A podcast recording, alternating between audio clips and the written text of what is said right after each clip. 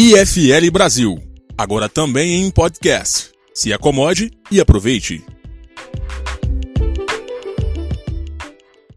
Bom, primeiramente, boa noite a todos, super bem-vindos. É, são eventos como esse, vendo gente que está interessada né, nesse tipo de temática, às sete horas da noite, é, dia de semana, que me fazem ser mais otimista em relação ao longo prazo do nosso país. Super legal ter vocês com a gente, uma honra ter o Salinho o Jorge, fundadores de muitos dos movimentos aí que a gente pelo país, e uma honra poder hostear esse evento junto com vocês. Queria primeiro me apresentar, é, eu, sou, eu sou Márcio Ramos, eu sou formado pela SPM Marketing, eu tenho MBA pela FGV Rio, sou diretor de transformação digital da Eli Lilly e nas horas vagas, voluntariamente, também sou presidente da FL São Paulo, da gestão 2020-21. É, quem já viveu isso ou vive isso com a gente sabe que a gente faz isso da 10 da noite até um pouco da madrugada aí, mas por uma causa muito nobre e muito importante. É, queria fazer uma breve apresentação aqui do FL Brasil e do Instituto de São Paulo. Então, para quem não conhece, o FL Brasil é quase um incubador e um acelerador de novos IFLs. Eu acho que a gente tem cumprido essa missão. Então, recentemente a gente lançou IFL Jovem São Paulo, IFL Curitiba, IFL Joinville, IFL Recife, IFL Brasília é, muita gente interessada em participar desse movimento e acho que um baita trabalho aí do Sari e do. É, para falar um pouco da FL São Paulo, para vocês conhecerem a dinâmica do Instituto, é, eu gosto de simplificar um pouquinho e eu chamo quase de um MBA, profundidade teórica e prática. A teoria passa por leituras de livro, júris simulados, é, clubes de livro, eventos é, com diferentes palestrantes e a prática acontece é, exercitando né, e desenvolvendo projetos, como, por exemplo, o nosso Fórum Liberdade e Democracia, que já é um projeto de alta escala. É, não adianta ter, ter, a teoria e não ter a prática, e não conseguir colocar isso em prática se a gente quiser tornar esse país um lugar mais próspero, democrático. É, também acredito que o, o processo ajuda a gente a ter autonomia e liberdade intelectual, emocional e financeira, através de discussões com pessoas como aqui com a gente hoje. É, tem que exercitar, tem que dialogar, tem que filosofar e tem que sair da superfície. Não tem outra forma. Né? Não é um processo simples nem um processo rápido. A gente tem mais ou menos 150 associados, a formação dura de dois a três anos em média. O Instituto existe há 13 anos, a gente faz o Fórum Liberdade e Democracia há oito anos a gente está construindo cada vez mais projetos aí em prol do país, em prol da nossa. Esse é um pouco do IFL Brasil e um pouco do IFL São Paulo. Queria fazer dois avisos importantes aqui, rápidos. É, as perguntas devem ser enviadas pelo chat aqui, pelo QA. Peço para vocês também votarem nas perguntas para a gente poder selecionar as perguntas que estão mais votadas, mais interessantes. E para vocês seguirem o Instagram do FL Brasil e enviar um direct por lá para a gente, porque a gente quer, a gente vai fazer um sorteio de um livro depois e para participar do sorteio, você precisa estar tá seguindo o Instagram e precisa mandar uma mensagem para a gente, tá? Vou fazer uma breve, tentar resumir aqui a, a grande trajetória aqui do Dr. Jorge Gerdau. É, se eu falar alguma coisa incorreta, por favor, fique à vontade para me dizer, tá, Jorge? Jorge Gerdau Johann Peter é atualmente membro do grupo de controle da Gerdau, um dos acionistas e é um dos acionistas controladores da empresa. E já exerceu os cargos de CEO e presidente do conselho do grupo. Com forte atuação na busca pela eficiência e qualidade da gestão nos setores público e privado, é presidente do Conselho Superior do MBC, Movimento Brasil Competitivo, presidente emérito do Programa Gaúcho, Gaúcho da Qualidade e Produtividade e membro das Academias Internacional e Brasileira da Qualidade. Nas áreas da cultura, sociedade e educação, preside o Conselho da Fundação Iberê Camargo e o Conselho Consultivo da Junior Achievement Brasil, além de ser integrante do Conselho de Parceiros Voluntários e do Conselho de Fundadores do Movimento Todos pela Educação, que presidiu por 10 anos. Bem-vindo, Jorge. É uma breve apresentação aqui do Salim também, que a gente tem que tentar resumir, dado tudo que esses dois já fizeram. Salim Matar é um dos maiores defensores da causa liberal e tem apoiado muitos dos 120 institutos existentes no Brasil. Membro ativo do Instituto Liberal, fundou os institutos, os institutos de formação de líderes, hoje presentes em Belo Horizonte, São Paulo, Florianópolis, Rio de Janeiro e Brasília. Atualmente, dedica-se à disseminação do ideário liberal, na formação de futuros líderes e na expansão dos, institutos pelo país. Como empresário, foi um dos fundadores da Localiza e possui investimentos nos ramos de ciclos e helicópteros de transporte para plataformas de petróleo. É, com isso, dada essa breve introdução, passo a palavra aqui para o Salim para fazer uma apresentação da palestra e da temática aqui com o Jorge. Boa noite a todos. Inicialmente, meus agradecimentos ao Jorge Gerdau, que se dispôs a bater um papo conosco, falar sobre o custo Brasil, bem como o processo de desindustrialização no Brasil. Um, acredito que todos nós somos sensíveis a esse tema e ninguém melhor do que o Jorge para poder fazer algumas considerações sobre isso. Eu queria falar uma palavrinha rápida sobre o IFL.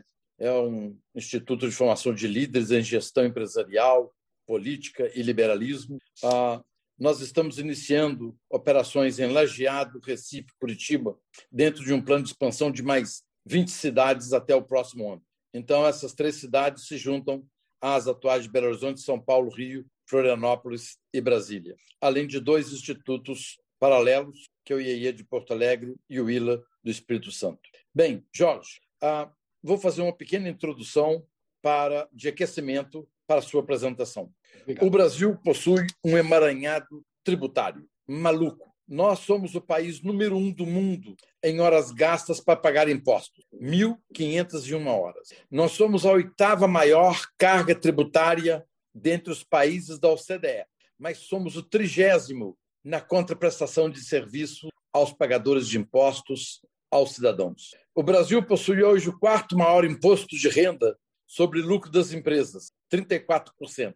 Estamos atrás da Índia, de Malta e Congo. Ou seja, a gana do Estado, a gana de governos e políticos para aumentar a carga tributária ao longo dos anos fez com que a carga tributária brasileira de 24% em 1985 pulasse para 36% atualmente, mais 7% de déficit, dá 43% de carga tributária.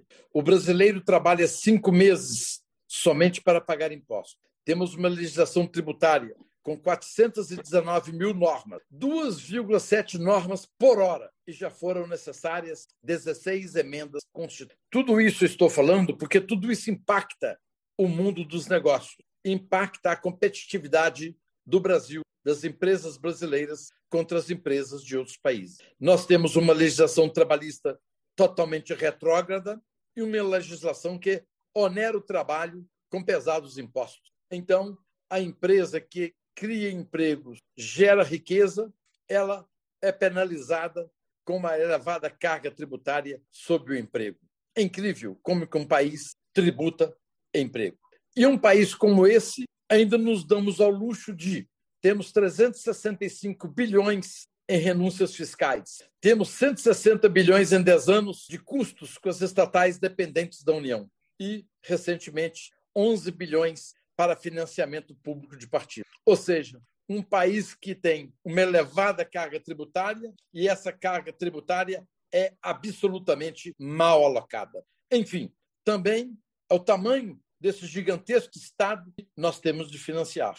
Por exemplo, enquanto os Estados Unidos, um país rico, possui dois senadores por Estado, o Brasil, um país pobre, possui três senadores por Estado. O judiciário mais caro do mundo é o judiciário brasileiro, que custa 1,3% do PIB, enquanto o judiciário dos Estados Unidos e do Reino Unido custa 0,14% do PIB, ou seja, proporcionalmente 10% em relação ao PIB do Judiciário brasileiro. Nós temos 5.568 municípios. Um terço deles, 1.860 municípios, não arrecadam o suficiente nem para pagar a sua estrutura. E tem um município, por exemplo, em Minas Gerais, que se chama Serra da Saudade. É o menor município do Brasil, com 776 habitantes. Mas ele tem prefeito, vice-prefeito, nove vereadores e toda aquela enturragem, secretários, secretárias, administrativos, carros oficiais e por aí vai. Interessante que Serra da Saudade, com 776 habitantes, tem a mesma estrutura de uma cidade de 15 mil habitantes. O fato é que nós, de alguma forma, como país, nós temos alocado mal os nossos recursos e nós temos, de uma certa forma, prejudicado o ambiente de negócios no Brasil. Eu quero aproveitar agora de público e peço desculpas a todos vocês, mas eu quero fazer um agradecimento de público ao Jorge Gerdau. O Jorge Gerdau eu conheci em 1986, setembro de 1986, para ser preciso, em Belo Horizonte, e nós lamuriamos muito um no ombro do outro devido àquela crise que o Brasil estava. Logo alguns dias depois, recebi um livro que ele me havia me prometido, chamado uh, Quem é John Galt. Era um livro grosso, li aquele livro e uma semana depois eu estava ligando para o Jorge, agradecendo pelo livro e dizendo que era o melhor livro que eu, que eu já havia lido em toda a minha vida, que é A Revolta de Atlas, de Ayn Rand. Então, conversamos e o Jorge falou assim: por que, que você não se junta a nós? E eu perguntei a ele: nós quem? Nós do Instituto Liberal, o dono de fundou esse instituto, temos lá o professor Og, Roberto Campos, Merchior, temos uma turma espetacular, junte-se a nós. Então, o Jorge foi responsável pela minha introdução ao meio liberal no Brasil. E o Jorge foi, desde quando eu o conheci, o maior apoiador da causa liberal no Brasil. Nenhum empresário no Brasil tinha prazer, como Jorge, em apoiar a causa liberal no Brasil. Me envolvi no Instituto Liberal e aderi à causa. O Jorge é o responsável por isso e hoje eu sou um tarado pela causa liberal, também tendo o Jorge como exemplo, apoiando inúmeros institutos do Brasil. Jorge, meus agradecimentos. Obrigado. Em primeiro lugar, quero agradecer profundamente esse convite essa oportunidade de dialogar com o IFL. É, como Salim mencionou, né, é uma instituição e que, como você apresentou, que realmente luta no sentido da educação, da formação liberal. E quanto mais a gente analisa e estuda, mais se convence da importância da formação e de cada vez ter mais gente formada conceitualmente com esses valores. Em primeiro lugar, ainda gostaria de agradecer as palavras Salim é, Salim, quando você relembra esses momentos todos, você me emociona, certo, Salim? Porque é, quem diria que naquele momento, é, no, com a nossa amizade lá em Belo Horizonte, né, pudéssemos imaginar que quantas batalhas fizemos juntos, e eu jamais poderia imaginar naquele momento que, indiscutivelmente, hoje você é o maior, maior líder que o Brasil tem na, no desenvolvimento do liberalismo, com esse apoio fantástico que você tem feito com a sua mobilização. Né? E eu, como você é um marqueteiro nato, absolutamente ímpar, né? É, realmente nós todos que acreditamos nos princípios e ideias liberais temos um privilégio de ter um parceiro é, que nem você. Né? Eu comecei meus primeiros passos com Donald Stewart e Roberto Campos e tomamos a iniciativa de traduzir alguns livros, né? Jamais poderíamos imaginar o fenômeno que hoje está acontecendo, né? E se tomamos instituições que nem o Milênio, etc., com 400 mil, 500 mil participações e mobilizações, né? Quer dizer, para mim que estava sentado sozinho com Stuart e, e Roberto Campos, às vezes no, o editorial do Estado de São Paulo sempre foi liberal, mas uma notícia mais aberta era praticamente impossível encontrar na imprensa brasileira. A verdade é que hoje o movimento tomou dimensões fantásticas, né? mas os desafios que temos pela frente são muito grandes contra a demagogia do populismo, etc. Bom, eu vou fazer um pequeno relato em relação ao tema que me foi proposto, né, em cima do custo Brasil. Eu, na minha formação eh, empresarial, desde muito cedo, por fatores culturais do meu pai da minha mãe, que meu pai foi inspetor do Deutsche Bank para toda a América Latina, etc. Quando entrou depois da guerra no negócio da família Gerdau, aliás, eh, Márcio, você me perdoa, mas você mencionou como fundador, mas eu sou quarta geração. Gerdau fez em 16 de janeiro desse ano 120 anos, certo? Eu sou quarta geração. Hoje a quinta geração está no conselho? Então e já estamos formando a sexta geração. Então é, é, é extremamente interessante né? e isso tudo está construído em cima de valores. Né? Eu tenho uma frase quando fizemos 100 anos, diga assim: nenhuma empresa faz 100 anos sem ter conceitos e valores bem definidos. O custo Brasil, gente, é dado essa formação de desenvolver a competitividade, a Gerdau estava em 14 países, hoje está em 12 países, né? nós, desde o primeiro momento, fomos é, como o setor siderúrgico é um, um setor amplamente exportador, nós fomos obrigados é, a trabalhar fortemente no conceito do benchmark e nós nos formamos, vamos dizer, sempre comparando os nossos custos e a nossa competitividade com todos os países. E, consequentemente, o estudo do custo Brasil no setor siderúrgico foi feito profundamente nesses últimos dez anos, né? mas com um diálogo quase é, é, sem avanços na, naquelas grandes falhas estruturais que o Brasil tem. Eu, eu, lhes digo que a primeira vez foi com o atual governo, e isso se deve, no meu entender, pela criação do Ministério da Economia, porque, historicamente, no Brasil, tem, havia só dois ministérios realmente fortes: Casa Civil e Ministério da Fazenda. Os outros ministérios atuavam, etc., mas a liderança intelectual, comando e do Sindo não estava totalmente focado no Ministério da Fazenda. E com a atual estrutura, esse processo recebeu uma integração e, graças a essa integração, nós podemos construirmos uma parceria com o Ministério da Economia através de Carlos da Costa, né, que tem a secretaria que cuida da área eh, industrial, é, nós fizemos então esse trabalho de aprofundamento do custo Brasil, dos quais no setor siderúrgico nós já tínhamos um profundo conhecimento e lutando pela competitividade internacional. É, e nós então é, fizemos um contrato de pesquisar o custo Brasil de uma forma mais profunda, né? contratamos a Boston Consulting, né? isso foi a contratação de definição do próprio Ministério. Né? O MBC trabalha normalmente em parcerias e faz a mobilização de patrocínio privado para que o governo possa trabalhar nas, nos temas de gestão, etc. Nós cuidamos de quatro áreas: governança, eh, trabalho de digitalização, terceiro, custo Brasil, quarto, educação.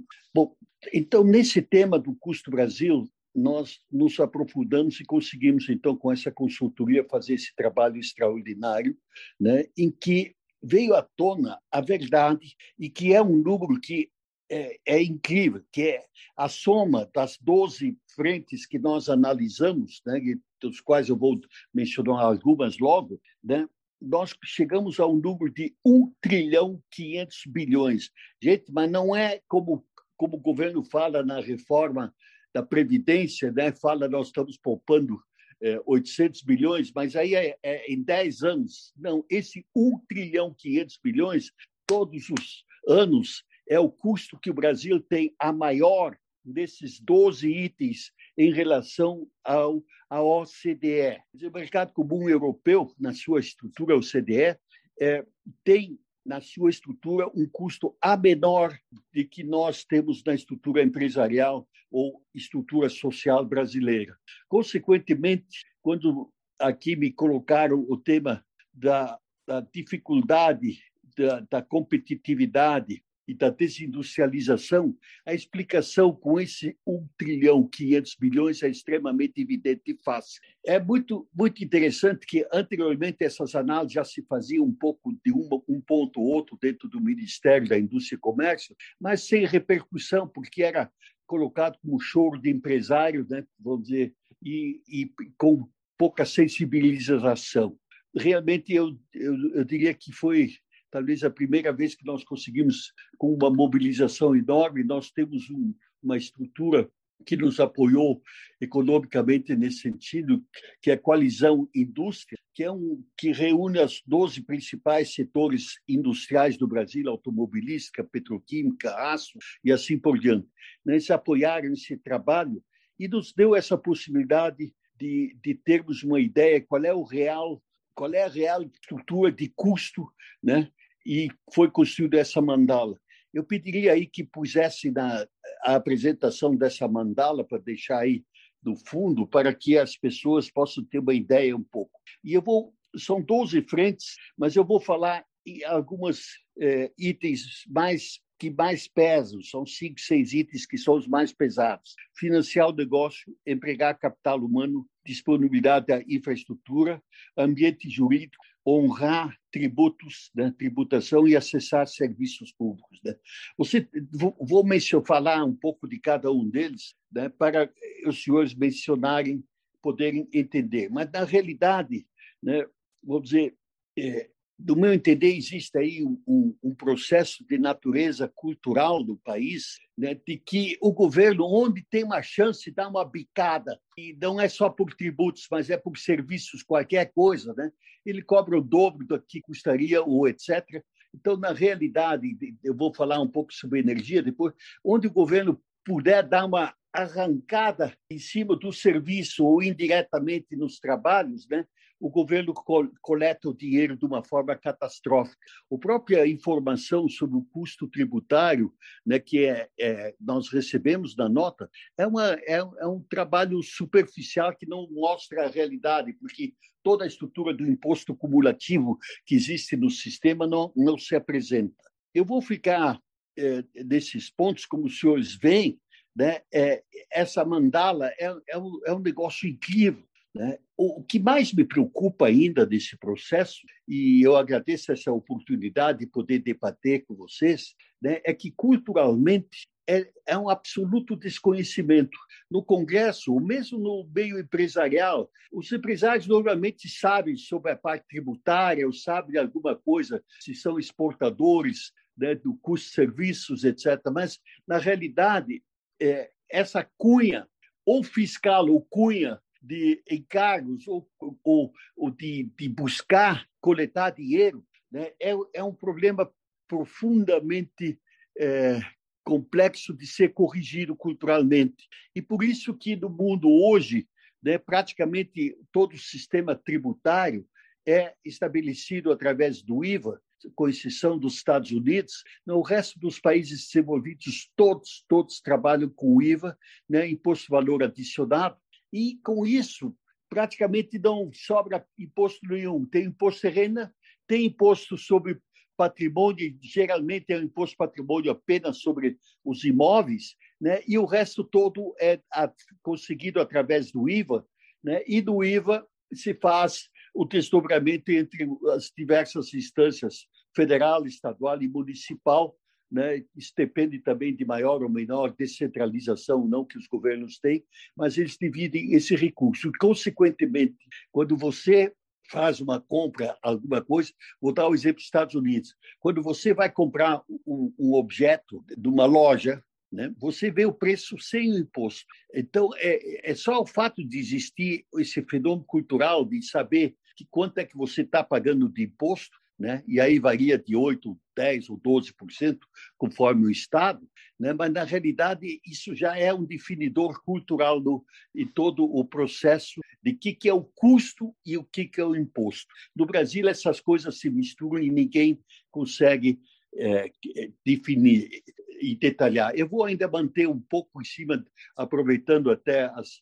as colocações de Salim, né, que esse problema do, do da, da, tributação, né, ele, eu, por exemplo, no setor siderúrgico, eu vou mencionar esse porque é um exemplo, mas isso se repete em todas as estruturas básicas, como petroquímica, né, é, celulose, né, papel e assim por diante, nós temos um custo Brasil de 16,4%.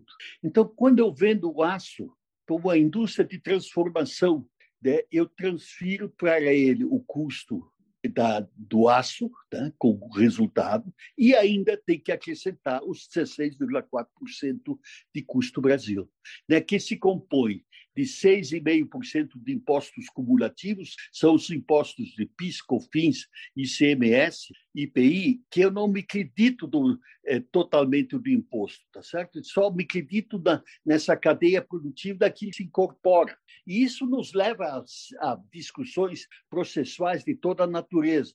A mesma coisa é com o PIS, COFINS, é com o ICMS da mesma forma. E aí vem mais a balbúrdia de confusão absoluta que, como o Salim mencionou, da burocracia, etc.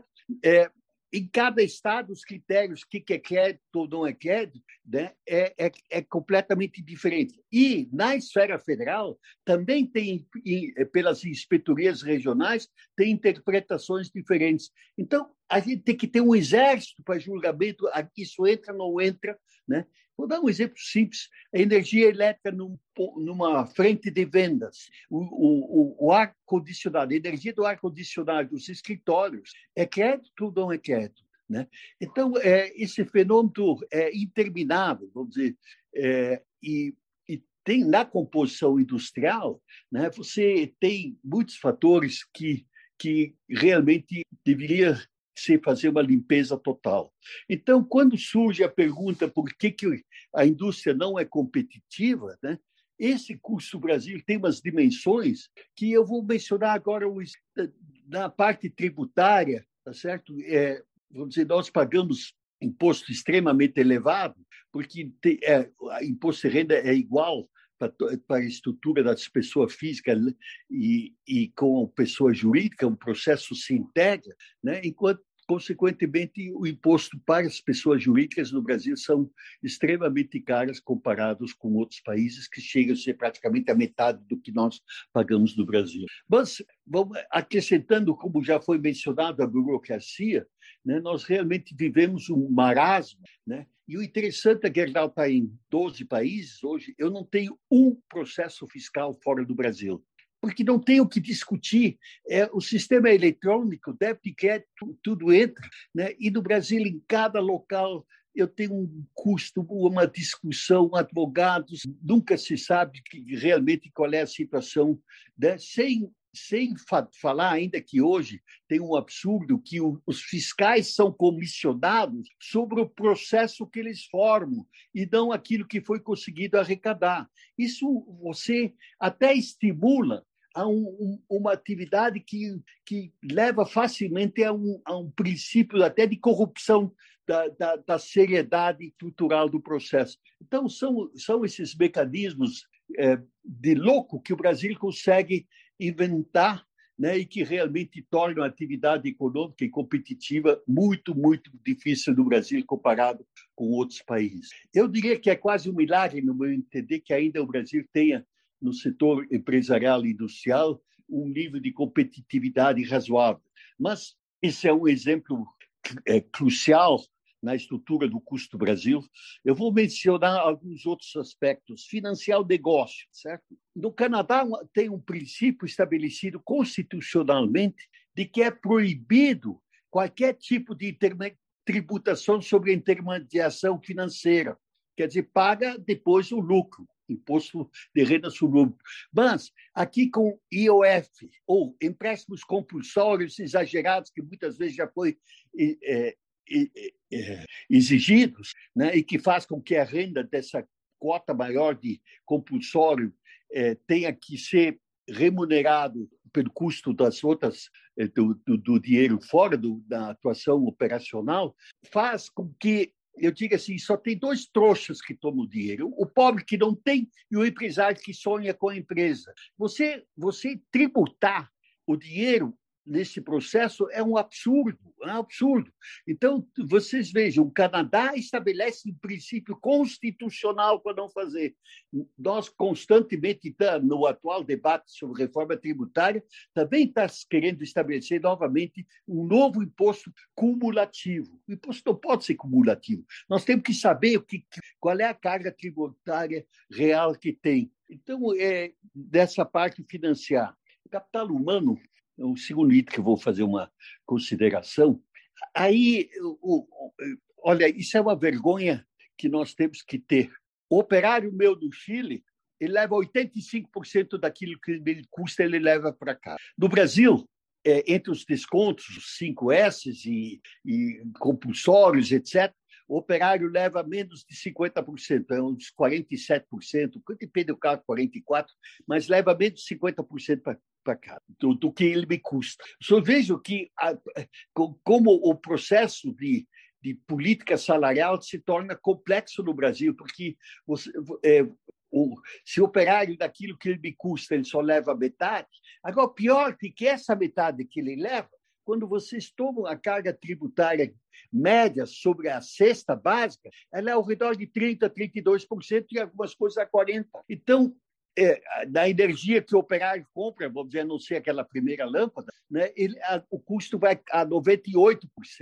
Eu falo 98% porque calculo o imposto de, baixo para cima. Tá? Nós todos recebemos a informação de cima para baixo, mas está errado. A energia custa, se ela custa 100, né, a metade vai para a receita da empresa e a outra metade é para pagar encargos, impostos. Quanto é que é esse, esse encargo? É quase 100% de baixo para cima.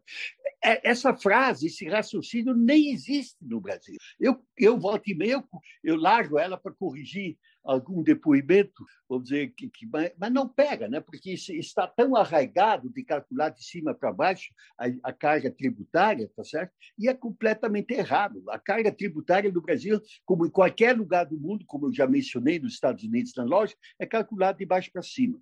Então, na realidade, o operário ele tem recebe a metade Agora, da metade, vamos dizer, é um, custa um, recebe 50, os 50 ele ainda paga 30 a 40%, tá certo? Então, reduz dos 50, vamos dizer, 15 ou 20 centavos, quer dizer, ele fica dos dois, é do um que me custa, ele tem como receita líquida para uso custo de 30, 35 centavos. Gente, eu nem consigo entender como é que como, como o sistema sobrevive né?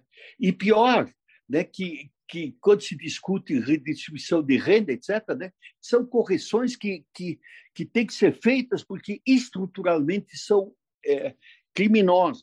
A, a, infraestrutura, nós no momento estamos num momento é, muito numa situação muito feliz que estamos talvez com o melhor ministro de infraestrutura que o Brasil eu pelo menos assisti nesses últimos anos e fazendo um processo de, de, é, de concessões de uma forma vigorosa e o processo está dando. Mas, mesmo assim, o custo da nossa infraestrutura realmente nos leva à não competitividade, tá certo? São enormes. E como também a, a navegação não funciona, né? a, a cabotagem praticamente é inexistente, quando você vê como é que funciona a cabotagem em outros países, é a família que mora com o dono do barco em cima do barco, tá certo? Vou dizer, a cabotagem é uma estrutura totalmente privada, praticamente igual ao caminhão. É, ambiente jurídico. Né?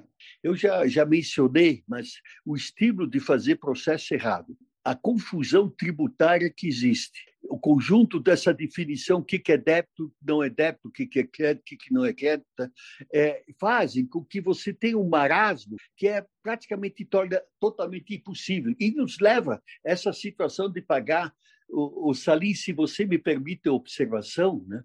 É, eu, eu, eu usaria essa mesma frase que você diz assim: a justiça do Brasil é dez vezes mais cara 10 vezes do que a justiça americana. Você falou em 10%, mas quando a gente fala o que é de cara, eu acho que dói mais. Então, a justiça brasileira custa 10 vezes que custa a justiça nos Estados Unidos. Tá certo? E isso, vamos dizer, esse custo é calculado do que paga.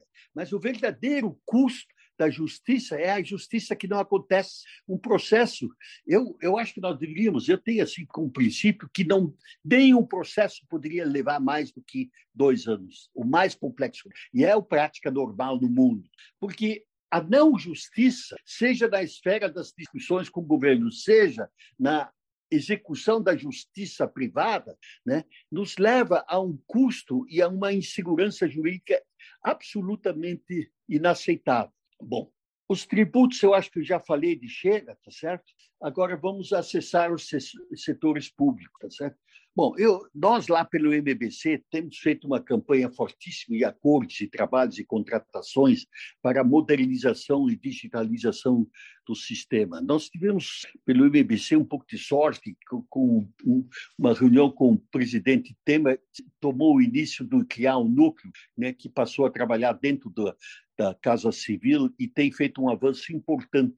E, e as previsões são de, de que a, a, estrutura do governo federal, toda ela vai estar digitalizada até o fim do governo. Né? E, e, e, a equipe, uma equipe jovem, dinâmica, etc., tem conseguido avançar. Mas isso não é suficiente. Nas esferas estaduais, os processos são mais atrasados, tá certo? E na, na, na, na, nos municípios o problema é bem mais grave aí na maioria dos casos. Então, na realidade, é, nós temos um desafio aí né, desse problema global de serviços públicos, de atendimento, etc., que, que fazem com que seja com, tremendamente complexo. No Brasil, vamos dizer, eu digo assim, você chega com a carga na frente do porto, até que isso consiga chegar no, no, no, navio com as intermediações, despachantes, burocracia, impostos, etc., né? é, é uma loucura. Então, na realidade, eu estou mencionando esses exemplos aqui, né? mas na mandala vocês podem copiar e, e obter, vocês têm um, um quadro completo desse 1 trilhão 500 bilhões, mas o que é desesperante, nós conseguimos agora formar a, na, na, no Congresso a comissão da, do Custo Brasil, né, com o deputado Alex está coordenando esse trabalho, né, e estamos trabalhando, vamos dizer, com, com um apoio importante. Nós, do, do governo tem, tem o, o, Jorge Lima, que ficou encarregado, dizer, ele hoje na secretaria está trabalhando fortemente na mobilização do esforço, mas, é, na realidade, se a gente olhar o Brasil como um todo, toda essa estrutura também de proteção aduaneira, né, vamos dizer assim, o aço no Brasil tem uma proteção aduaneira de 12%, tá certo? Mas meu custo Brasil é 16,4%. Então, teoricamente, eu tenho um tem uma proteção negativa de 4,4. E isso sem ter o cálculo correto do imposto sobre serviço, que não dá para calcular, né? que não é tão elevado, mas de qualquer forma pesa também. Né? E, e de quantas vezes eu tenho incidência sobre a cadeia toda de trabalho, e cada vez é maior. Hoje, 70% da atividade do Brasil já é serviços, né? e tudo isso paga imposto de serviço, embora tenha muito acordo e não paga integral o imposto de serviços, mas na realidade é incalculável por isso que deve também entrar na conta de débito e crédito do, do conceito do IVA. Mas somando esse conjunto, então, de atividade de serviço e de eficiência dos serviços, isso tudo é custo, né? Nós temos um desafio enorme. E quando nós trazemos essa, esse, essa fotografia de 1 bilhão 500, 1 trilhão 500 bilhões, na realidade, não há atividade, seja de indústria, da, do, do, setor primário, seja no comércio, que não sejam atingidos por fatores parciais ou, ou maiores ou menores nesse sentido. O setor primário, vamos dizer, de certo modo, pela estrutura de financiamento e pela estrutura de, de tributária, tem uma situação bastante, eh, eu não diria privilegiada, tem uma situação melhor né, do que o resto das atividades comerciais e industriais. Né? Até eu tenho uma lembrança de uma história de uma reunião onde estávamos com a presidenta Dilma, né? E ela perguntou: eu não entendo por que, que o setor primário é tão competitivo e o setor empresarial e industrial não é. Aí eu disse, presidente, a senhora me dá licença? A senhora me dê para o setor empresarial as condições financeiras e condições tributárias que o setor primário tem e dê as nossas condições para o setor primário e vamos ver como é que a senhora vai colocar essa pergunta. Quer dizer, na realidade, essa fotografia que eu estou trazendo aos senhores aqui, ela culturalmente, ela, ela não é de conhecimento, não é absorvida. Mas, na realidade, como o Brasil tem que entrar gradativamente numa posição de proteção aduaneira entre 4% e 6%, ela só vai poder fazer isso se tiver a correção do custo Brasil. Esse é um grande debate que nós temos junto aos políticos e principalmente junto ao executivo, porque tem muito, muito tecnocrata de governo que quer baixar para os 4% e 6% e sem olhar qual é o custo Brasil. Né? E eu digo assim, trabalhem junto as duas medidas, corrija o custo Brasil. Eu digo assim, pessoalmente, para o aço, eu digo, eu quero zero de proteção para o aço e me dá zero de custo Brasil. Eu, sa vou sair ganhando 4% em relação ao custo Brasil que hoje existe, sem considerar os não mensurados do imposto sobre serviço. Então, gente, eu, eu acho de forma geral, né, é, eu, eu acho que consegui mostrar aos senhores é, qual é a fotografia real. A verdade é que o, é, esse sistema todo nos leva com que, que a carga tributária do Brasil, com a burocracia, a ineficiência, etc., né, é, não seja, ela seja de tal ordem que não sobra dinheiro para investimento praticamente. Tem um, tem um trabalho do Banco Mundial que diz que quem tem uma poupança menor de 22% sobre o PIB não cresce mais do que 2% ao ano. Se você olhar os últimos 30, 40 anos do Brasil, você vai chegar a esse número parecido a essa média. Se você tomar uma Índia, a Índia tem hoje uma poupança de 26, 27% sobre o PIB e consegue fazer um crescimento de 6 a 7% ao ano. Então, é, no, o Brasil, vamos dizer, essa, esse debate é absolutamente insuficiente. E a, a, a, condição, como a carga tributária tem limites, tem que ser, só tem uma solução, é corrigir o custo Brasil. E atacar isso de uma forma inteligente e concreta para que realmente o Brasil possa atingir ou voltar aos patamares de participação da estrutura empresarial nas exportações, que era 35%, e hoje estamos em 11% do PIB. Então, na realidade, quando se pergunta por que, que as coisas não andam, né, a explicação, no meu entender, está essencialmente nessa estrutura. E o problema tem algumas complexidades técnicas, mas o problema não é técnico, as soluções no mundo existem. Tá? Eu, inclusive, quando surgem essas discussões grandes de reformas tributárias, eu digo, olha, tá, tá, é tudo igual no mundo. O, o problema no mundo está resolvido, se resolveram nos últimos 30, 50 anos o tema, certo? Então, nós não precisamos inventar, apenas fazer copiando os melhores modelos que existem. Então, é, é, é, é praticamente com três impostos, tem a propriedade nos municípios sobre as propriedades imobiliárias, o imposto tem que ser módico também, para não estragar a viabilidade, o resto tem que ser o IVA e o imposto de renda. A simplificação está aí. E esse conceito de simplificação eu não mencionei o suficiente na energia. No setor energético, tem, tem várias tarifas conforme a, o nível de quilowatts que você usa. Né? Então, a, a voltagem que você usa a energia define eh, as grandes consumos. Então, nós, no setor eletrointensivos, que são tem siderurgia, é, é, é, petroquímica, celulose, etc., tem, tem uma, uma dúzia de eletrointensivos. Os senhores acreditam, nós temos um encargo, tem aproximadamente, aproximadamente 20% de encargos, quer dizer, não é nem imposto para se acreditar, né? e que vem dos quais, dentro desse encargo, está o gato do Rio de Janeiro. Então, eu digo assim, você, como é que eles querem que eu exporte o custo do gato do Rio de Janeiro? É uma loucura. Então, os senhores vejam como culturalmente, né, onde dá para dar uma mordida escondida para que a população não veja, não saiba julgar, etc.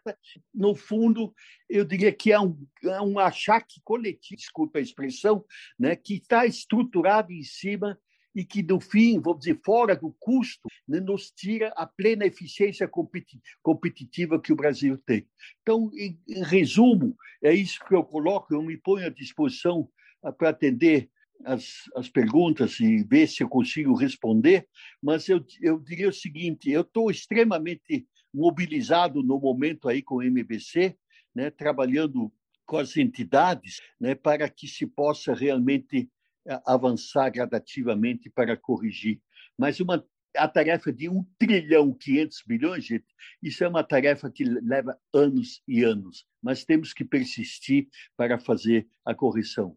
Eu volto ao ponto: tem deficiências culturais na visão de, de como arrecadar. É num aeroporto que dá a mordida, onde puder, né, a, os tubarões de arrecadação estão aí. Obrigado pela atenção até agora. Jorge, bom, primeiro, obrigado pela aula. Muita gente estava tomando nota aqui. É, a gente falou um pouco sobre isso no início, né, do pessimismo no curto prazo, mas dos avanços em feitos, mais no longo prazo. Agora, é, conforme o nosso combinado aqui roteiro, a gente tem um, um espaço aqui para perguntas, tá? Do pessoal que está acompanhando a gente. Eu vou aqui para a primeira pergunta que o pessoal selecionou. E a, a pergunta é, pode ser respondida tanto pelo Jorge quanto pelo Salim. Fique à vontade, por favor. É, é do Marcelo de Abreu e Lima. É, a pergunta dele é o seguinte: segundo o senador mineiro Anastásia, numa entrevista que ele deu, a carga tributária brasileira é proporcional à demanda da população por serviços públicos gratuitos. O que os senhores acham dessa declaração? Jorge, deixa que eu responda. Não, essa é ótimo para você responder. Ainda mais que o Anastasia é parceiro mineiro aí, então você, você que se entenda com ele aí. Uhum. Ok. Que tipo de serviço o governo está dando ao cidadão? Na infraestrutura, estradas esburacadas. Na educação, péssima qualidade de educação. Segurança, não existe. Você não pode jantar fora e andar a pé até a sua casa. Sistema de saúde, não tem médicos, equipamentos suficientes. Então, que imposto é esse? Onde é que estão colocando o dinheiro desse imposto? O senador está enganado. Na realidade, esse dinheiro arrecadado não está sendo revertido em benefício do cidadão, mas sim agigantando o tamanho da máquina. Então, o que nós precisamos é reduzir o tamanho do Estado, tamanha desigualdade e pobreza no Brasil é consequência do gigantismo do Estado brasileiro. Salim, me permite uma observação. Por favor. Me permite uma observação. E dentro, dentro do tamanho da ineficiência que tem, tem mais esse quadro da profunda injustiça, tá certo, Salim? Quando você tem um judiciário com dois, dois meses e meio de férias, tá certo?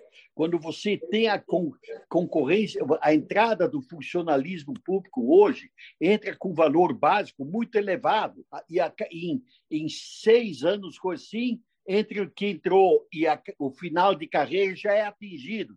Quer dizer, é uma gestão de recursos fora do, do tamanho da máquina tem uma injustiça de louco. E o pessoal está fugindo da reforma administrativa, estabelecendo que seja só a partir de hoje em diante. Então, é, é, é, é mas essa, essa estrutura de injustiça é terrível, né, Sabe?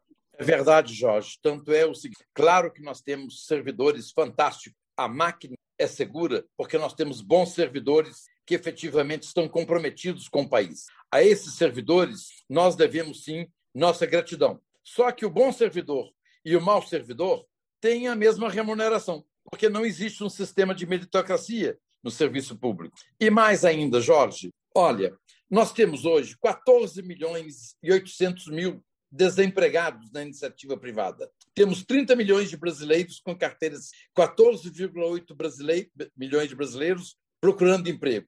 E tem outros 15 milhões que já não procuram emprego mais, que cuidando da tia, fica em casa, já não procura emprego mais. Então, nós temos um terço dos trabalhadores da iniciativa privada desempregados. Nós temos 12 milhões de servidores públicos. Quantos desempregados? Zero.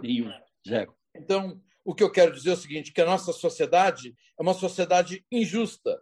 Injusta. Porque, de alguma forma, no passado, e nem é culpa dos servidores, não é culpa deles. Não. Vamos parar de trás de quem fez toda essa legislação no passado. Então, Correto. nós estamos hoje com essas amarras na economia brasileira, na sociedade brasileira, e precisamos fazer uma transformação, uma disrupção no Brasil.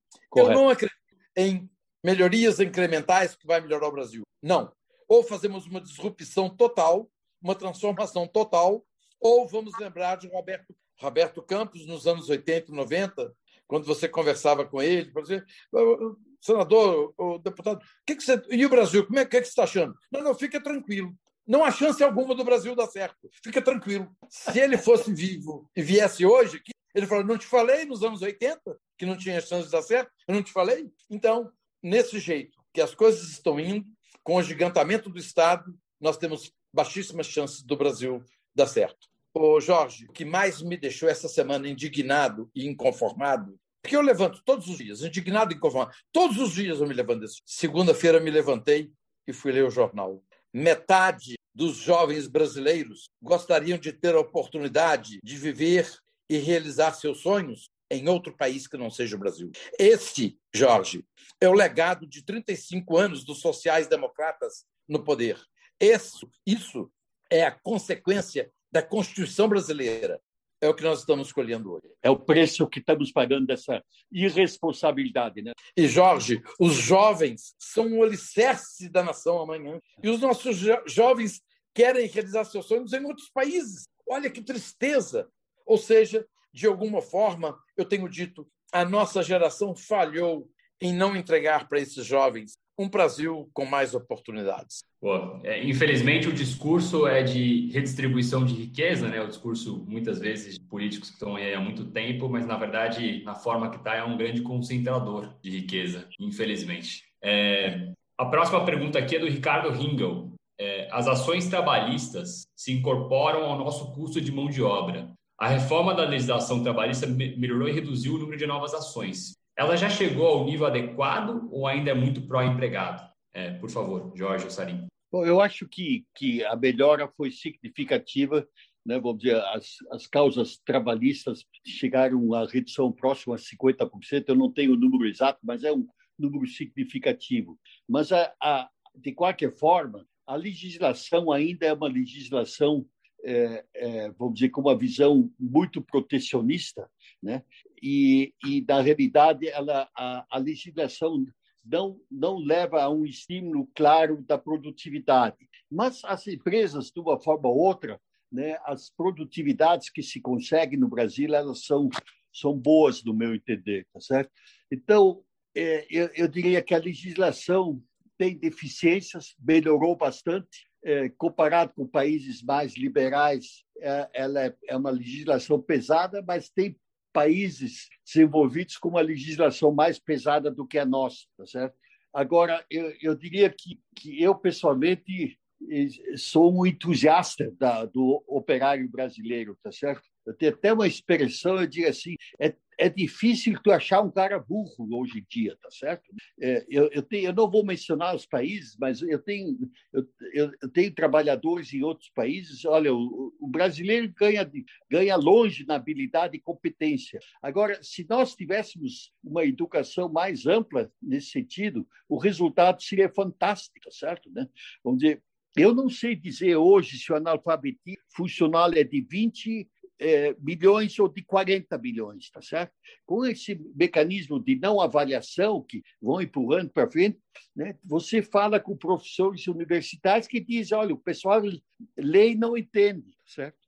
Então, na realidade, vamos dizer, eu pessoalmente tenho investido até recursos próprios com meu irmão, né, no sentido de desenvolver tecnologias de gestão que melhorem a educação, e estamos com alguns resultados interessantes. Né? É, esse academicismo que existe com sistemas, etc., né? o, o, na educação falta realmente mecanismos de gestão absolutamente clássicos, ortodoxos e simples. Eu queria complementar o Jorge dizendo o seguinte: a legislação brasileira é absolutamente retrógrada, protecionista, contra o empregado. A nós, uma parte, uma boa parte do desemprego brasileiro é proveniente da legislação trabalhista. Se tivéssemos uma legislação trabalhista mais aberta, como a americana, o número de desempregados reduziria, eu acredito, de um terço à metade. Então, empregabilidade. A nossa legislação trabalhista prejudica a empregabilidade. Por isso, nós precisamos, sim, continuar melhorando a nossa legislação trabalhista. Parabéns, a... Salim. Parabéns e mais outra... essa observação importantíssima, sabe, Salim? Importantíssima. É, a legislação é contra o operário, contra o empregado. A, a segunda observação é sobre os sindicatos brasileiros. São os cavaleiros do atraso no Brasil. O sindicalismo no Brasil é dos anos 50. A sociedade mudou, veio a era digital, iPhone, mas os sindicalistas continuam sendo os mesmos, retrógrados. E isso também é um atraso para o Brasil. Então, a legislação sindical brasileira é muito pró-sindicato, muito pró-empregado, e isso é contra o empregado. Então, nós precisamos mais abertura na legislação trabalhista para que aumente a empregabilidade. Perfeito. Tem um livro bom sobre isso do Thomas Sowell, Discriminação e Disparidades, e ele fala né, como essas legislações trabalham contra o trabalhador, né? E especialmente contra o pobre, infelizmente. A próxima pergunta aqui é do Isaías Coelho. A pergunta dele é se é possível desenvolver o Brasil sem abrir a economia ao comércio internacional. Como superar a, resistência, a resistência do setor industrial à abertura, com a eterna atitude de pedir proteção? Por favor, Jorge Ossarim. Nisso, Jorge é papa. Eu prefiro que o Jorge responda. Eu já disse há pouco, né? coloquei, eu coloco de novo pode passar os meus direitos aduaneiros, que são 12%, a zero. Mas me tira o custo Brasil, que é 16,4%. Não existe no mundo imposto cumulativo mais. Uhum. É um assalto do governo e das estruturas fazer com que o operário tenha 35 centavos de um, um real que custa para realmente gastar nas suas coisas. É um assalto na energia elétrica querer que eu exporte os encargos do gato do Rio de Janeiro numa tonelada de aço para o mundo. Todos os setores eletrointensivos têm, tá certo? Né? Então, é, é um absurdo que no sistema financeiro ainda tenha estruturas tributárias para o IOF e outros né, que encarecem o dinheiro inutilmente com compulsórios exagerados e assim por diante. É, é, então, na realidade, a, a proteção aduaneira, e tem absurdos da proteção, do meu entender, mas a proteção aduaneira é consequência do custo Brasil. E, e aí você tem que. E o mais interessante é que isso é um tema complicado que nós estamos negociando com o governo. Tem medidas de, que estão corrigindo o, o custo Brasil, certo? Mas o efeito vai acontecer em 10 anos. E você vai, vai tirar a proteção logo ou não? Né? Então, são, são temas muito complexos, mas eu diria que é, é, eu acho interessante que tem trabalhos interessantíssimos é, do governo federal, né? É, criticando a estrutura do, do, do, da proteção aduaneira, né? e que, que eu concordo. Mas não tem trabalho técnico igual sobre o custo Brasil. Tivemos que nós aí contratar a Boston Consulting e fazer o setor privado para analisar. O governo internamente nunca fez uma análise igual a essa que nós temos aí. Que análise de, das institutos de pesquisa do próprio governo são que se nunca chegar à conclusão que tem 1 trilhão 500 bilhões por ano custo Brasil? Complementando o Jorge, eu tenho falado há muito tempo, e as pessoas que me conhecem sabem, eu sempre afirmo o seguinte: governos e políticos não gostam de empresários e detestam banqueiros. Então, vou dar para vocês o exemplo de custo Brasil. O Senado aprovou agora um aumento do imposto para bancos. O que, que o Senado está fazendo? Aumentando o custo do empresário, do cara que quer se financiar para expandir. Ele está aumentando o custo do pobre que deseja comprar um carro ou um, ou um, um, um, para sua casa. Então, reafirmo para vocês: governos e políticos, não todos os políticos, usualmente não gostam de empresário e odeiam banqueiro. Se vocês verificarem toda a política brasileira, ela é contra banqueiro, como se banqueiro estivesse fazendo mal para o país. Então, eles aumentam a tributação sobre bancos, o banco tem que aumentar o juro e quem paga é o pobre e o empresário. O pobre que necessita do financiamento para comprar eletrodoméstico e o empresário, como diz o Jorge, sonhador, que deseja financiar e expandir o seu negócio. Guardem isso. Governos e políticos não gostam de empresários e de banqueiros. Bela fala, Salim. É, tem duas perguntas que estão na mesma linha aqui, e eu acho que é super interessante. É, tanto a, o Eduardo Platon e, e, o Pedro perguntaram um pouco sobre o trabalho do Instituto. Então, a reflexão deles é que a gente atinge os mais atentos, os mais engajados, de alguma forma, um, cap, um capital intelectual do país. Como que a gente educa outras pessoas? Como que a gente começa a atingir as massas? Como é que a gente fala com mais pessoas? E o Pedro pergunta, por exemplo, como ele pode fazer na sua cidade, na sua comunidade, para ajudar a levar essas discussões e reflexões? Qual é a opinião de vocês, Jorge Sarim, por favor? Jorge, eu vou responder e você me complementa. Você está fazendo, a né? A educação brasileira foi tomada pela esquerda há muitos anos atrás. Então, existe uma ideologia na educação, do primário à universidade. Tanto é que nos anos 80 e 90, quando o nosso instituto começou a produzir, traduzir e produzir as primeiras obras liberais, não existia obra liberal na Universidade Brasileira. Só se estudava Engels, Marx e Keynes. Então, existia um patrulhamento ideológico. Não todos os professores, mas a grande quantidade, a grande massa de professores no Brasil são de centro-esquerda e ideologizam a sala de aula. Nós precisamos desideologizar a sala de aula. Tanto é que o Miguel Nagy, no Escola Sem Partido, mesmo com Bolsonaro, mesmo com Ventrobe, não conseguiu emplacar que não pudesse ter ideologia na sala de aula. Os professores não aceitaram. A esquerda se rebelou. Então, com isso, o brasileiro pode ser um cidadão, pode ser um empresário, ele nasce com uma deturpação mental que não é culpa dele, ele foi educado desse jeito. Daí a sociedade brasileira ter tamanha quantidade de sociais-democratas, achando sempre que o Estado é a solução. Ah, tem isso aqui. Ah, o Estado tem que fazer isso. Tudo é o Estado é a solução. Por quê? Porque eles foram educados dessa forma. Então, nós precisamos, sim, melhorar a educação brasileira, não ideologizar mais a educação. E precisamos fazer com que a educação seja acessível a todos os cidadãos em igualdade. Hoje é desigual.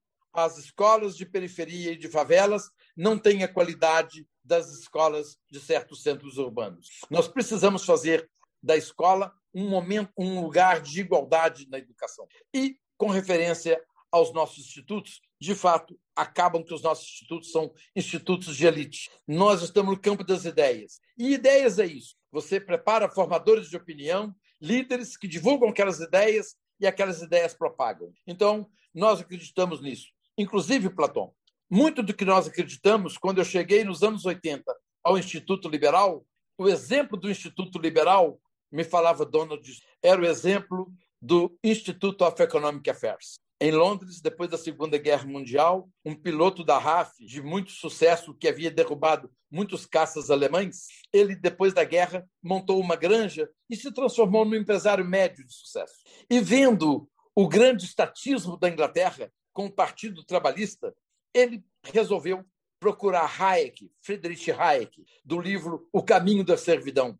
Ele anteviu que a Inglaterra ia bater no muro pelo seu estatismo. Ele anteviu cinco anos antes. Então, ele procurou Hayek e falou assim: Hayek, eu vou me candidatar ao Partido Conservador porque está tudo errado. Nós temos que mudar uh, o caminho do Estado. E Hayek, muito sereno, muito educado, voz mansa, colocou a mão no ombro de, Tom de Tony Fischer e disse: Tony, por favor, não vá para a política. Abra um instituto e divulgue as ideias. Assim fez Tony Fischer abriu o Instituto of Economic Affairs. E nos bancos desse instituto passa uma loirinha inteligentíssima que fez a diferença em 11 anos como primeira-ministra da Inglaterra. Então, nós do Brasil ainda sonhamos, sonhamos, Márcio Ramos, que um de vocês, uma hora vai chegar lá. Então, por isso que nós estamos abrindo 20 novos institutos no Brasil, para que a gente tenha mais oportunidade de alguém que passar pelos bancos pelo MBA do nosso instituto, possa chegar lá. Jorge, com a palavra. Não, eu acho que está praticamente esgotado o que você colocou, né? mas indiscutivelmente. A Thatcher teve essa influência lá, mas eu diria que ela teve no mundo todo. Né? O próprio processo na, na, nos Estados Unidos foi um pouco de consequência da Thatcher também. Né? Então, é, da, é, é muito importante, vamos dizer, uma líder dessas exercer o papel. Mas eu, eu, eu acho que esse trabalho que está sendo, sendo feito por você, Salim, de abrir maciçamente em todos os locais possíveis institutos para formação, IFL, está certo? É uma coisa extremamente importante. Eu acho que o empresariado ainda, Salim, é, não, não investe suficiente nesse processo, tá certo, Salim? Porque é, eu vejo isso na nossa empresa, certo, Salim? É, no aço. Salim, nós há 30 ou 40 anos estamos com 100 quilos de consumo de aço per capita e não sai desse número. Países meia, mais ou menos desenvolvidos têm 200 quilos. A Alemanha, Estados Unidos têm 400 quilos de consumo de aço per capita. Certo? Então, eu, eu, eu, digo o seguinte: se nós tivéssemos uma economia um pouco melhor no Brasil, que nós estamos aí agora não sei quantos anos com uma média aí de 2%, coisa desse tipo, né? com uma tendência até pior nos últimos anos, né? É, eu digo o, o, o limite do nosso crescimento do mercado está estabelecido pelo limite do Brasil. Então, eu acho que é uma burrice para o empresariado como um todo não investir porque todo mundo poderia ter o duplo ou triplo tamanho do seu, da, da sua, dos seus negócios se nós tivéssemos um, uma visão eh, econômica correta e politicamente melhor. Tá certo? Então, realmente, o, o, o não desenvolvimento do país está pagando demais pela, por essa mentalidade estatizante. Eu só para reforçar um pouco o raciocínio estatizante, eu digo o seguinte: nós temos aí as nossas grandes estatais e cheio de pequenas estatais. Salim sabe isso melhor que eu, mas que tem estudado e trabalhado sobre isso. Mas eu pergunto o seguinte: qual é a estatização que os melhores países do mundo têm? É praticamente zero. Ou existe um BNDES, existe uma Petrobras, existe o Banco do Brasil e assim por diante. Existe nos Estados Unidos? Existe na Alemanha? Não existe. Certo? Agora, onde é que tem, então, igual a nós? Igual a nós é difícil achar, até nos países esquerdizantes, tá certo? É, tem estatal. Então, digo assim, é muito simples. Qual é o país que vai bem e vai mal? O país que tem estatal vai mal. O país que não tem estatal vai bem. É uma coisa de louco, gente, tá? Então, eu, eu pergunto, por que que, por que que a Alemanha não tem, não, não tem a, a Petrobras? Então, na realidade, é, eu, eu, Esquece as ideologias, vai para um pragmatismo real da verdade, o que funciona e não funciona. Eu digo assim, dá de presente às estatais, que ainda é um grande negócio, porque dois ou três anos de dividendos plenos já, já amortizam esse dinheiro que hoje está parado dentro das estatais. Salim, você sabe isso melhor do que eu, mas eu digo é, a pergunta de por que não existem estatais dos países bons. O Canadá tem uma estatal, não tem. Eu vou mais. O país, o governo tem as definições de fazer as macropolíticas. As macropolíticas existindo estatais não conseguem ser bem feitas porque os interesses de jogo das corporações, etc., são muito mais o interesse de poder das corporações e das estatais do que o interesse do país. Então, as estatais são inimigas. As políticas que eles defendem são contra o interesse do país. Não são públicas, elas são privadas, porque elas pertencem a um segmento da sociedade, então não são empresas públicas. E, Jorge, é, um dia no Palácio do Planalto, em Brasília, era período de greve de caminhoneiro, então estava aquela discussão.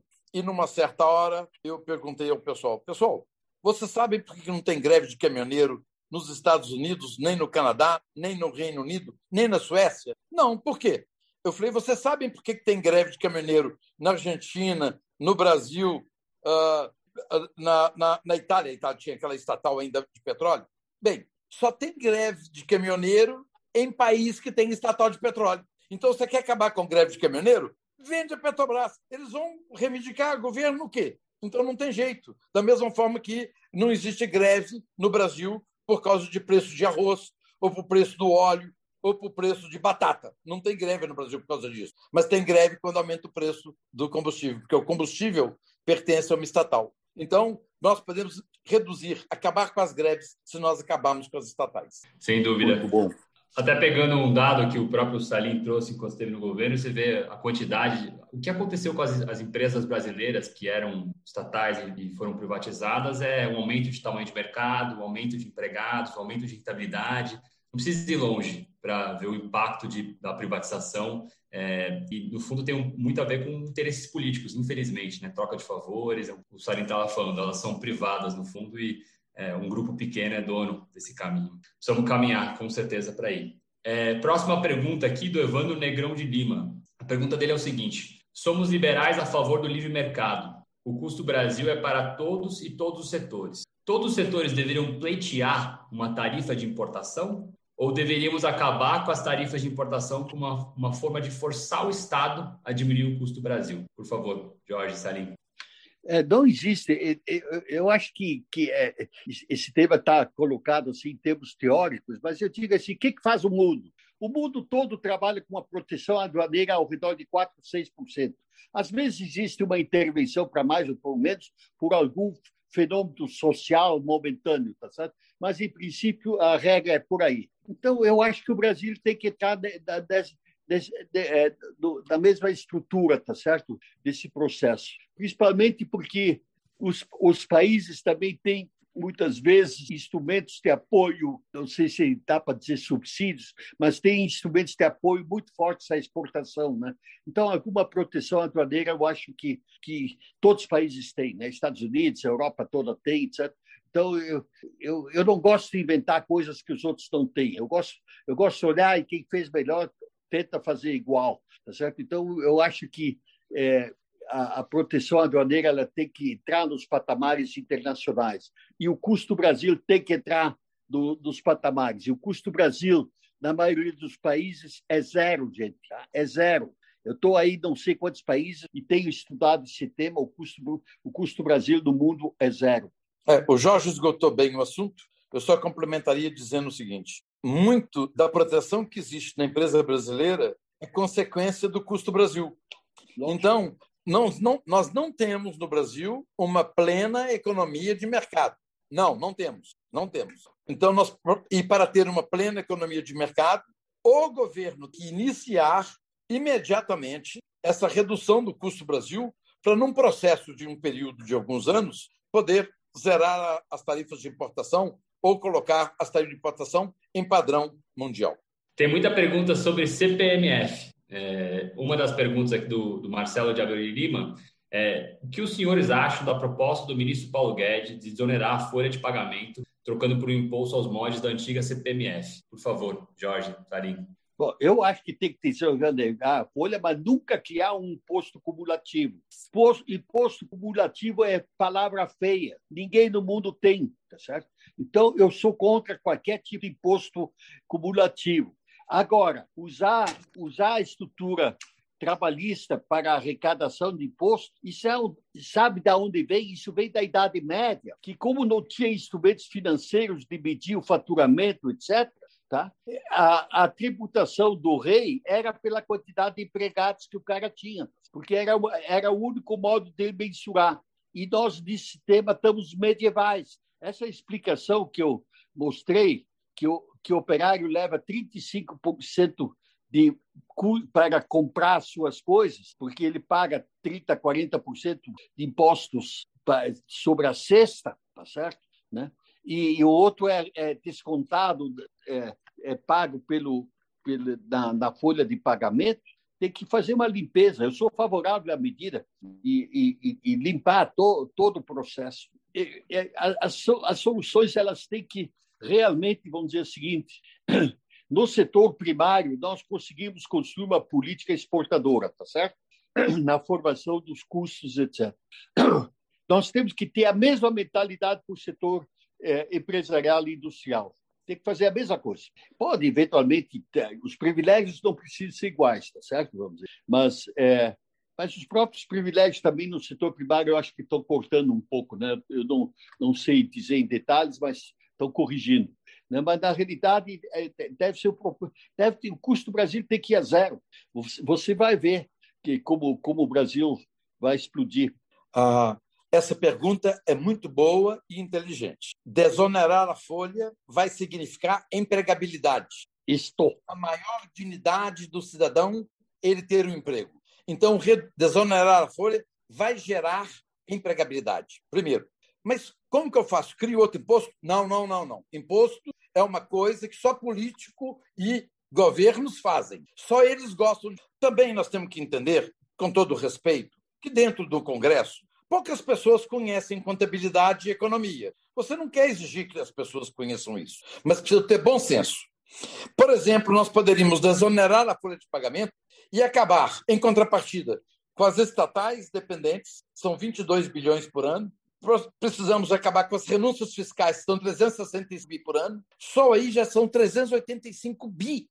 Então é o seguinte: minha sugestão é reduzir o tamanho do Estado para desonerar e não criar outro imposto. Então, as pessoas que estão no governo, as pessoas que são políticos, eles não conseguem pensar dessa natureza. É preciso ter pessoas com sensatez, com responsabilidade, com conhecimento mínimo de contabilidade, nem de economia. Mas eu estou dando aqui uma solução agora facílima de ser resolvida. Tem uma pergunta aqui que acho que até aproveita e engancha a gente aqui para algumas considerações finais, é, o Jorge Luiz, ele, ele mandou uma mensagem aqui de apoio. Ele queria agradecer o apoio que o Salim e o Jorge têm dado ao projeto de redução do custo Brasil é, e reforçar que sem apoio do MBC, a gente não teria conseguido chegar onde chegamos, nem aonde podemos ainda chegar, né? Ainda tem alguns passos a caminhar, como a gente tem conversado aqui. Jorge, você quer comentar um pouco do projeto aqui, para na linha de considerações finais aqui? É.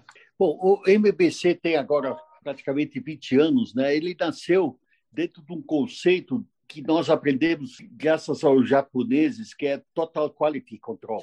No fundo, é, é, ele faz a gestão toda pelo domínio do processo. O domínio do processo dá eficiência. Então, tem que ter gente capacitada e educada para fazer isso. E aí, com, com, como o governo não abandonou um pouco o tema de qualidade, nós recriamos o, o, o, esse conceito de qualidade com o MBC. E o MBC começou a dedicar-se maciçamente no termos de gestão. Nós temos um projeto interessantíssimo que terminamos agora, da Justiça do Estado de São Paulo. O troço é enorme, mas são 1.600 unidades de trabalho. Né? Nós conseguimos reduzir mais ou menos entre 10% e 15% o custo e conseguimos reduzir o prazo também uns 10%, 15%. Tá certo? Nós já fizemos isso no Rio Grande do Sul. Então, são trabalhos e projetos gigantescos. Né?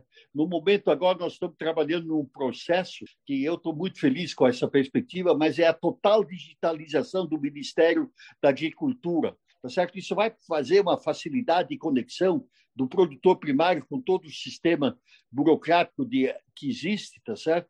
E é um projeto que eu, pessoalmente, tenho um entusiasmo enorme. Então, o MBC tem sido um organismo né, que procura incluir os temas de melhoria de gestão no setor público hoje e com resultados importantes. Mas eu, eu para simplificar o tema, eu tenho duas frentes que são absolutamente necessárias. Uma é a educação básica do Brasil, e aí eu estou trabalhando em melhoria desse, desse, trabalho através de tecnologia de gestão, né?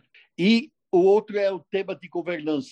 Né? Eu acho que o Brasil, a estrutura filosófica de governança do governo, com custo, etc., né, é, é um absurdo, tá certo? Então, nós não, não vamos dizer, enquanto o setor privado nos últimos, vamos dizer, o setor privado criou, inclusive, das empresas de capital aberto há 20 e poucos anos, o Instituto de Gestão da Qualidade da, da, da, do setor eh, privado, tá certo? Da, melhorar as governanças, né? Então, eu acho que a estrutura de governança do país é praticamente medieval. Né? É, acho que nós temos conseguido avançar é, um pouco aí com trabalhos MBBC, mas o, o, problema o problema tem, o problema tem uma dimensão muito maior que essa. Mas eu digo assim, a falta de, de determinado engenheiro, o especialista, eu, eu, no último caso, busco no exterior mas a educação básica, ler sem entender o que lê, não dá para não, não, não dá não dá para aceitar, né? Vou dizer, eu fico um pouco nervoso até na caixa, vamos dizer, que tu vai num, num supermercado com esse na caixa, né? Uma pequena sominha, quase de dois mais dois, a moça tem que pegar a máquina, certo? Eu não sei se eu estou errado ou não, né? Mas eu vou dizer, a educação básica ela ela é chave, tá certo? Tem um segundo capítulo que também tem que ser modificado totalmente, é a profissionalização. É, nós temos uma paranoia de academia no Brasil, tá? E nós não temos cursos profissionalizantes em proporção. A, a, maioria dos países, vamos dizer, mercado comum europeu, Estados Unidos, né, tem mais ou menos entre 50% a 60% das pessoas fazem cursos profissionalizantes. Isso não quer dizer que não faça curso. Então, o, a, o segundo grau do Brasil devia ser obrigatório algum curso profissionalizante, tá certo? E com isso você modifica a realidade, porque senão você fica cheio de datilógrafo, advogado datilógrafo, tá certo? Né? É, e esse troço é um, é um pecado, vamos dizer, gastar, investir esses dinheiros, etc. Né? É, é, então, na, na, educação é a educação básica e o segundo capítulo é a profissionalização total na busca de padrões. E aí eu digo novamente, né? Eu, eu não quero discutir muito, tá? Como é que como é que é nos países desenvolvidos? Se tem 50, 60% profissionalizantes, eu vou querer fazer com 5% de profissionalizantes? Eu, eu, é burrice, tá certo? Ou eu, ou será que nós do Brasil somos tão geniais que nós não precisamos fazer isso? É, complementando o Jorge, o MBC, de fato, é uma instituição única, de baixo custo, porque ela é feita pela iniciativa privada. Se fosse o governo, seria uma secretaria de umas 5 mil pessoas. e a relação custo-benefício por real aplicado no MBC é altamente positiva. E mais, o MBC, nós conseguimos o apoio do deputado federal do Novo, Alexis Fontaine, que ele está à frente uh, de uma, uma frente parlamentar apoiando a reforma tributária e a redução do custo Brasil. E no Congresso está o Oriovisto Guimarães. Quem é Alexis? Quem é Oriovisto? Dois empresários que estão no Congresso. Quando a gente coloca empresário lá, faz a diferença. Funciona. Quando eu, quando eu generalizo, falando o seguinte, que governos e políticos não gostam de, de empresas, eu estou generalizando. Mas existe sim uma quantidade, é minoria, de bons congressistas, deputados e senadores que vieram da iniciativa privada ou que têm um bom senso a respeito da iniciativa privada. Como eu estava dizendo para o Jorge, o Brasil vai muito bem, a iniciativa privada vai muito bem, a sociedade vai bem. O que nós temos são consequências do que vai mal. O que, que vai mal? A política, o Estado, o governo. Esses três vão muito mal. E o mal deles nos atinge, gera desemprego, gera queda em renda, gera má educação. Mas o Brasil. Gera custo Brasil. Gera custo gera Brasil. Brasil. Mas o Brasil vai muito bem. Quem vai mal é o governo, é o Estado. E quero aproveitar esse momento, que eu falei no nome do Alexis. O Alexis é um dos oito deputados da bancada do Novo. Essa bancada faz a diferença. Esses oito deputados e mais alguns que nós temos lá, o Pedro Cunha Lima, o Paulo Eduardo Martins, nós temos lá talvez uns 25 a 30 deputados que é gente como a gente. Mas 30 em 513 não adianta nada. Então nós precisamos sim, nas próximas eleições, dedicar tempo, esforço, paixão e naqueles que forem possível, de acordo com o tamanho do seu bolso, 100 reais, cinco mil, um milhão, que for, de acordo com o tamanho do seu bolso, faça doação em prol dos bons candidatos. Nós precisamos de bons políticos, bons senadores, bons deputados, que assim será mais fácil fazer uma reforma do Brasil. Então, finalizando, eu queria dizer o seguinte: uh, o Brasil tem jeito sim, depende de nós. E muito, em 22 nas urnas, nós podemos dar uma direção nova para o Brasil. Depende muito de nós. Obrigado, Salim. Eu ia te puxar para palavras finais aqui, mas acho que como você já deu algumas considerações finais, queria só te falar que o Alexis está aqui com a gente, tá? Ele está acompanhando o evento. Tava até um abraço, Alexis. Esse... Abraço. Você vê, né? Oito e meia da noite de semana, o pessoal depois do trabalho aqui acompanhando o debate, super apaixonados pelo tema, né? É, Para a gente fazer o encerramento aqui, só queria fazer o, de acordo com o nosso roteiro aqui, a gente para falar dos próximos eventos do FR Brasil, tá? Então, o próximo evento vai ser do FR Recife, no dia 28 do 6, às 19 horas, com Gustavo Franco, contando, contando um pouco da história da nossa moeda, tá? É, depois disso, o FR Brasil tem o lançamento da FR Curitiba, dia 29 do 6, às 19 horas, com Salim Matalha e líderes formados na FL, é, alguns participantes aí dos diferentes Depois disso, em julho, tem um recesso tá, por, por, dos eventos. E no dia 18 do 8, é, a gente volta com Paulo Leme, às 19 horas, falando do excesso de liquidez nos mercados. É, queria reforçar uma mensagem do início aqui, que a gente está fazendo o sorteio dos li do livro, né, Introdução ao Liberalismo, do Instituto Liberal. Para participar do sorteio, você tem que seguir o Instagram do FL Brasil, e arroba FL Brasil, e enviar um direct, uma mensagem pedindo para participar, tá? Tem alguns livros disponíveis aí para o sorteio. Para finalizar, queria relembrar aqui as mídias do FL Brasil, ifrbrasil.com.br e arroba FL Brasil. Queria lembrar as mídias do FL São Paulo, iflcp.org e arroba FLCP para o Instagram.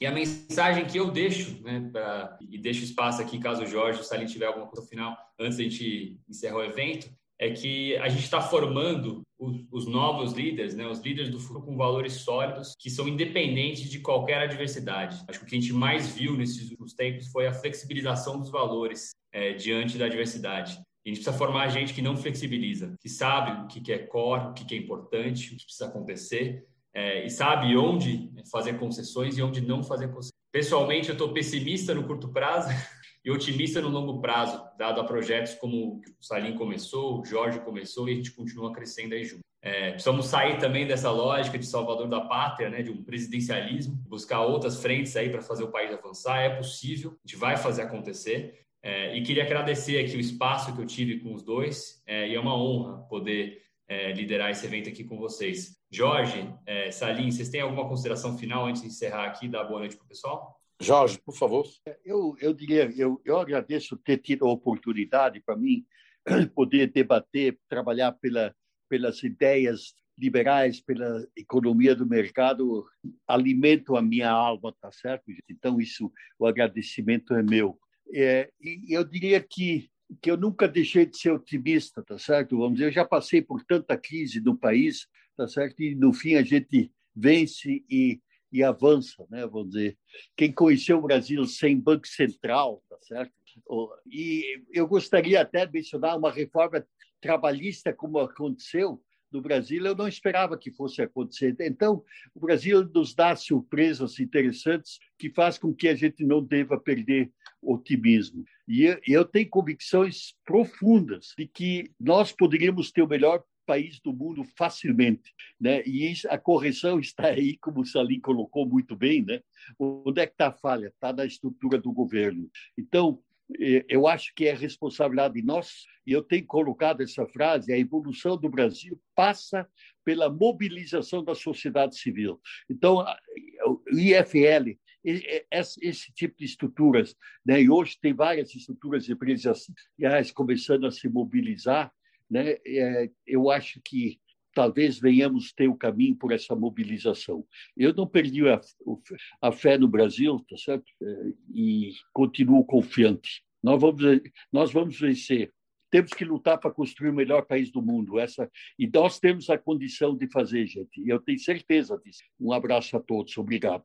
É, no evento de agosto é o Paulo Leme. Paulo Leme é filho do professor Org Leme da Escola de Chicago. Foi o meu, o meu mentor no Instituto Liberal e o Paulo Leme vai estar aqui conosco falando a respeito das consequências do excesso de liquidez no mundo devido ao processo de enfrentamento da pandemia. Então, a todos aqueles que puderem participar, eh, recomendo muito esse programa. E minhas últimas palavras é para dizer o seguinte: ah, eu sempre tenho no meu hashtag eu acredito no Brasil. Nós precisamos fazer uma transformação.